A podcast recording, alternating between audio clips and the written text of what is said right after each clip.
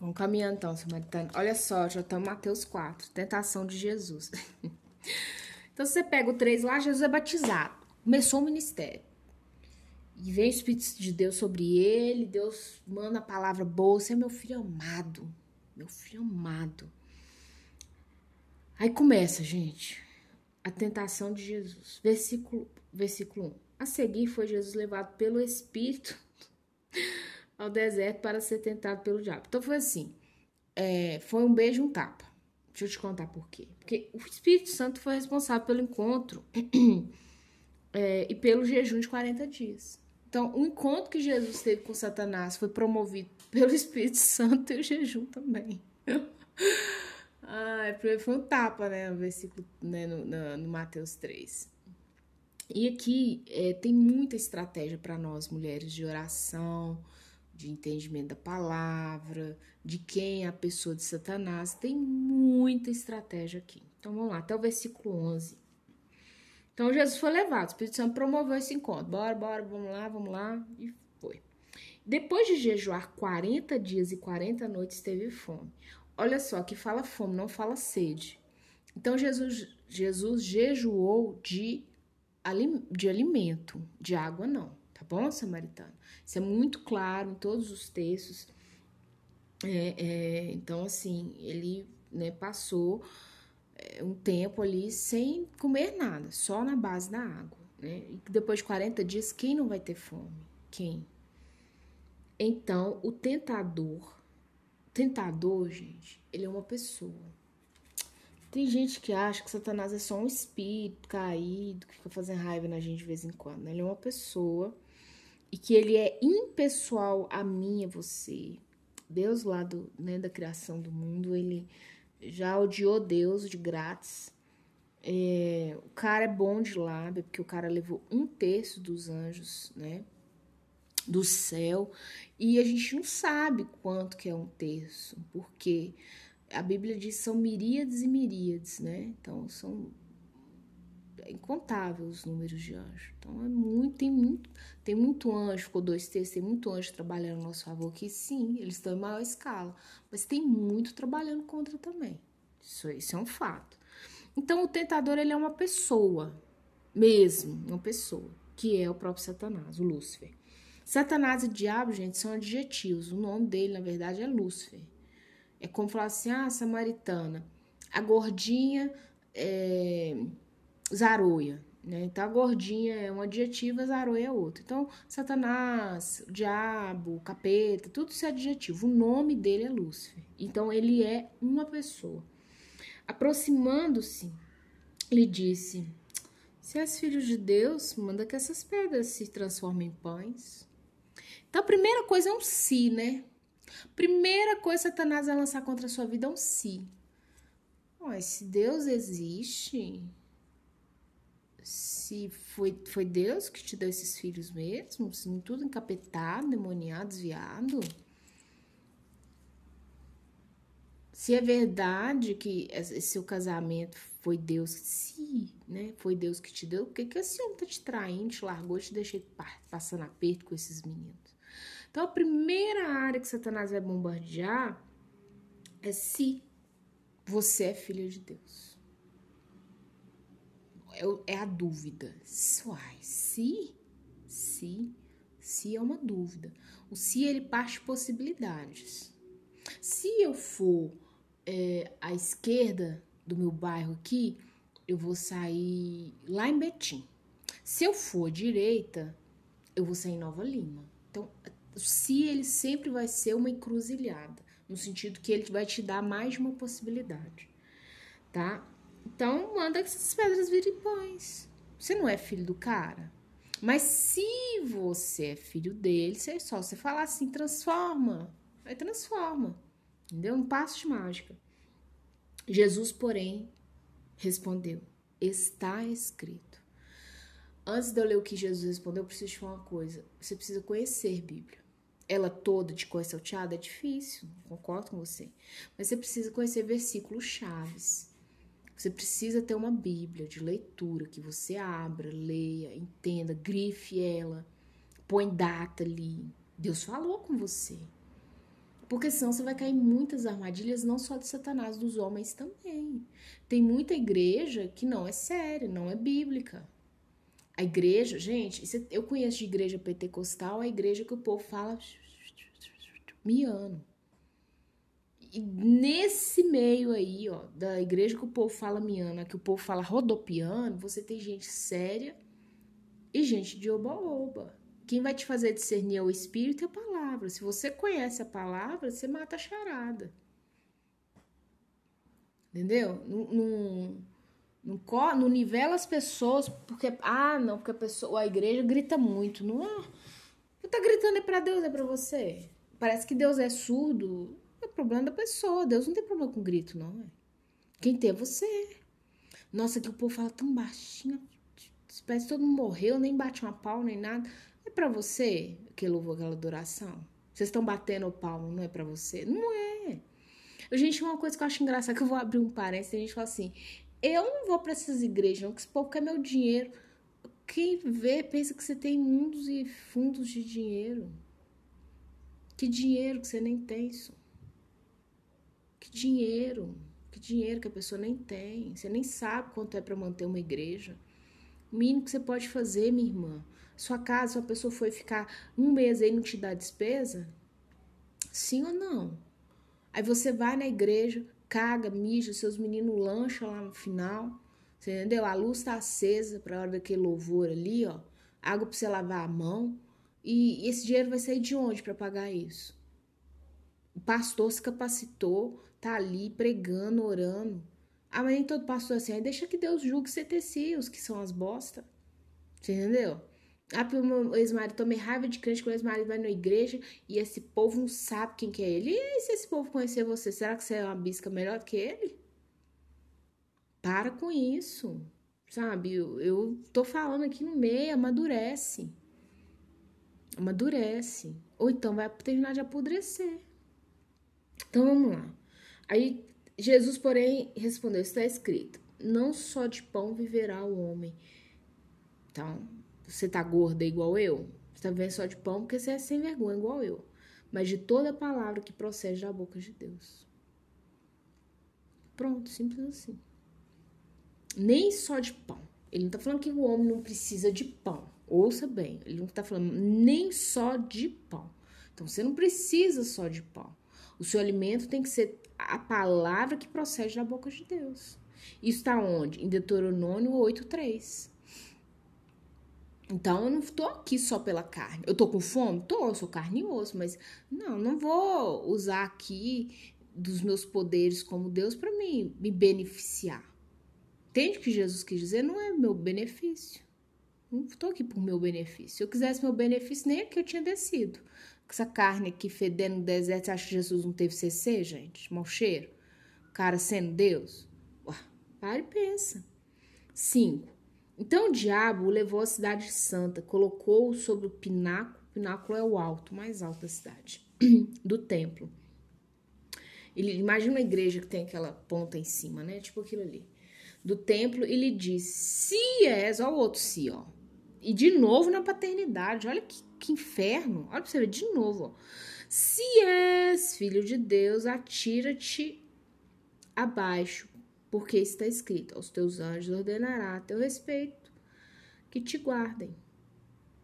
E eles sustentarão nas suas mãos para não tropeçares em alguma pedra. Então tá lá no Salmo 91, 11 e 12. Então, de novo, Satanás vai na paternidade. Mulher, presta atenção como que a paternidade é algo sério na vida do ser humano. Satanás não bate onde não dá, não dá retorno.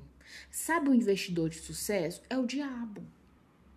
Ele não vai bater numa porta que não vai dar retorno ao investimento dele. Ele não tá aqui para perder tempo e brincar. Tá aqui para arrastar a gente pro inferno com ele.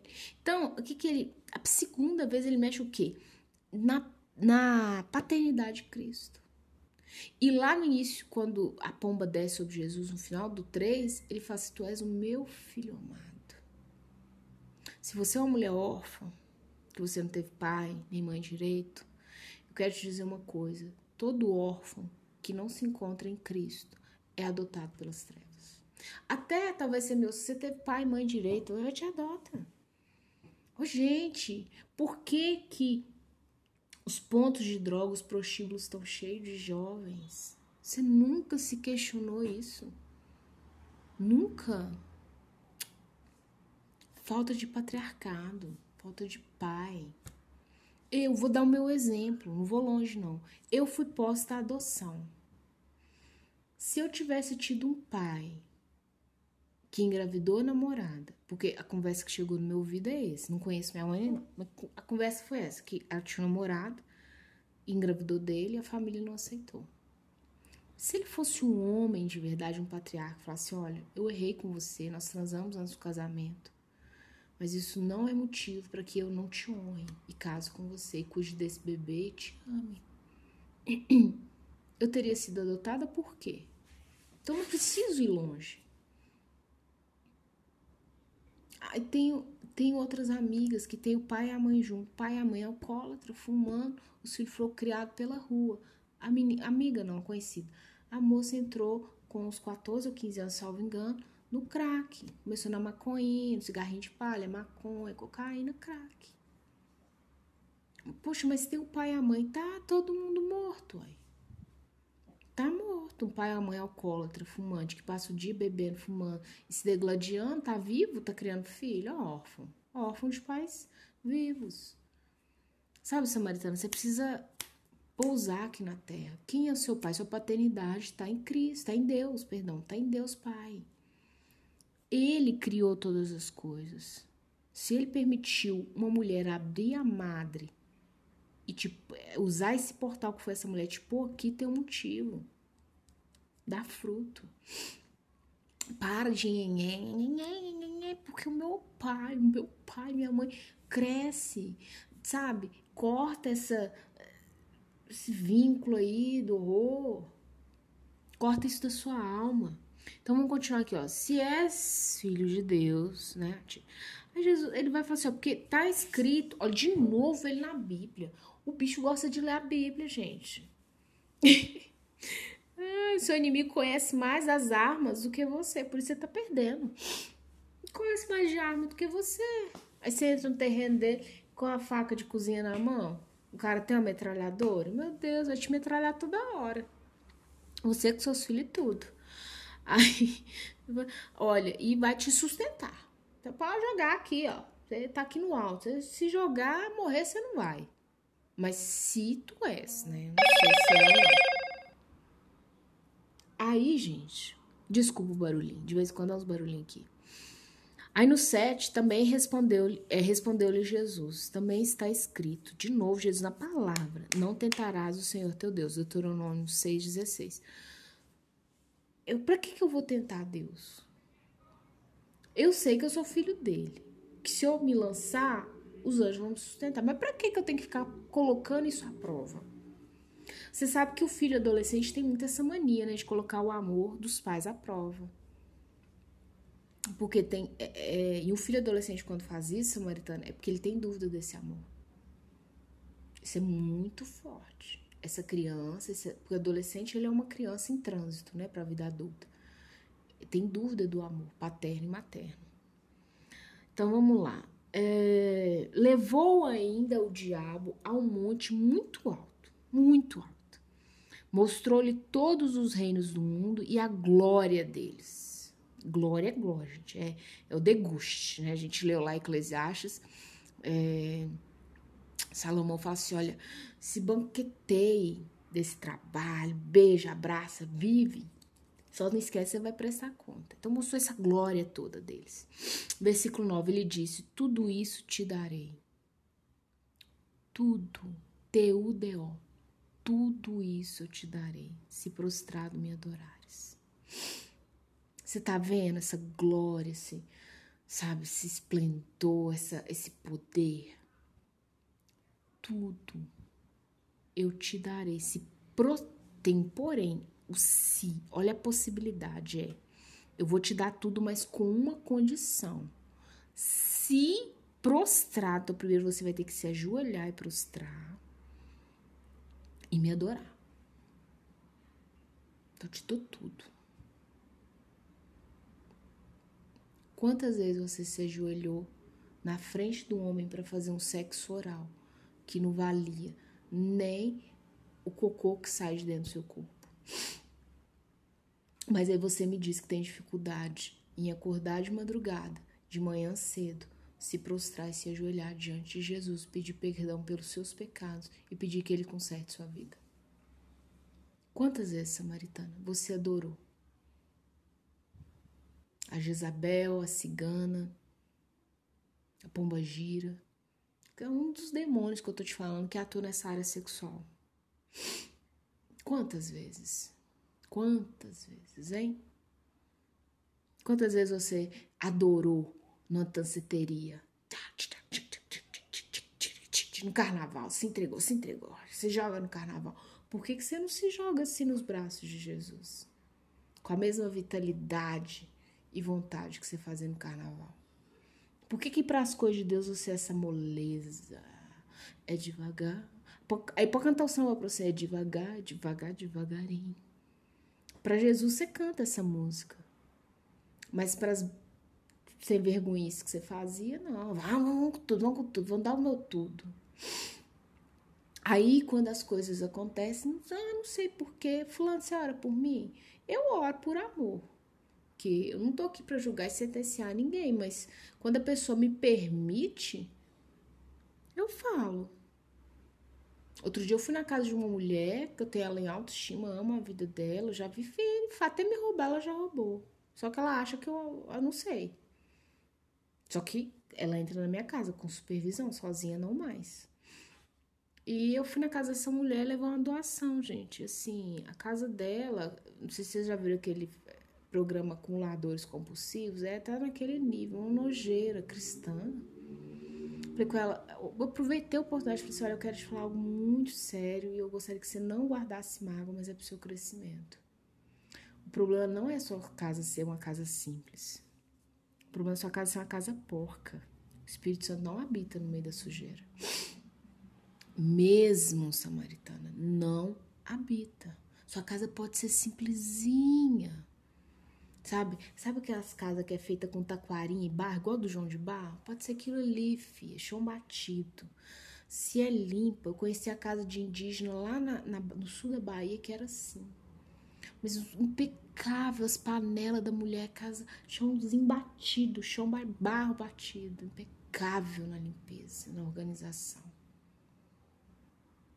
Sabe quando deve se frio lá, que pode morrer de frio com as taquarinhas, tudo sabe? Mal juntada, assim, tudo, mas tudo tão limpo. Você se prostra e adora coisas e pessoas do mundo, não faz isso para Deus. Tem algo de errado, samaritana. Então Jesus lhe ordenou: Retira-te, Satanás, porque está escrito: Ao Senhor teu Deus adorarás e só a ele darás o culto. Deuteronômio 6,13. Por que, que Jesus ordenou com voz brandando, bradante, forte? Que tudo tem limite. Morou a charada? Tudo tem limite. Tudo. Até então você estava brincando com a minha paternidade. Você é filho de Deus? Você é filho de Deus? Agora você falando para me te adorar? Você não é nada nem ninguém, você não criou nada. Você é o xerox e daqueles ruins do que Deus fez nessa terra. E você me manda te adorar. Ah, não, chega, agora acabou. 11. Com isso deixou o diabo, eis que vieram anjos e o serviram. Mulher, tem anjo querendo te servir. Você só precisa se posicionar. Eu tenho convicção. Eu tenho sendo eu tenho vivido isso sendo servida por anjos. Mas é necessário você se posicionar.